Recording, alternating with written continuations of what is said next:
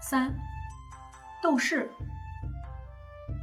本片相当的精炼易懂，这个故事在为我们展现了那个动荡时代的胡作非为的邪恶人性的缩影。阶级斗争的时代，有多少打着口号、整天斗天斗地斗人的斗士呢？他们一时的雄姿英发不可一世，就是一辈子都在做斗争。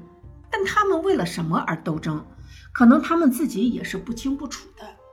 本片则是通过寥寥数几的几件事件和案例，为我们展现了那个时代的斗士们的缩影。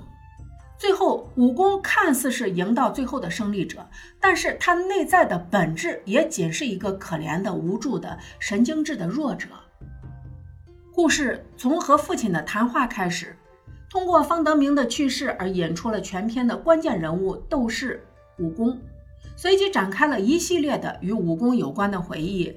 斗方明德及其家人，斗王奎，斗黄耗子，斗王登科，斗顾明义，干了数不清的坏事，最终斗得他的对手们死的死，病的病，跑的跑，怕的怕。他还获得了五宝，仍然在这个村子里苟活，成了村子里一个谁也不敢惹的大人物。武功的第一次出场就是和我的年龄抬杠，可以看得出来，他已经习惯一直与他人斗争了，甚至他自己也没有意识到，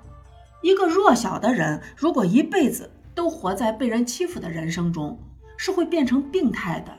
在思考分析自己为什么会被欺负，以及变强大以后才不会被人欺负之前，会率先考虑如何报复他人，让他和自己一样的难受，甚至是痛苦。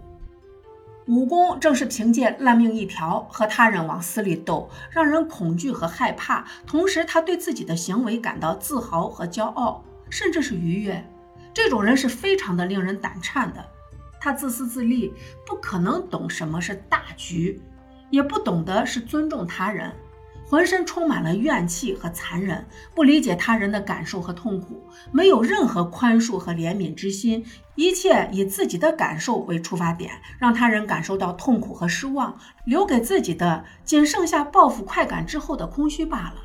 这种人最好的处理方式就是只能是躲着，不打交道，不和他建立关系。或者一起都让着他，最好还是能跑多远就跑多远吧。他的仇人呢，死的死，走的走，病的病，似乎是一个笑到最后的胜利者，一个睚眦必报的凶残弱者。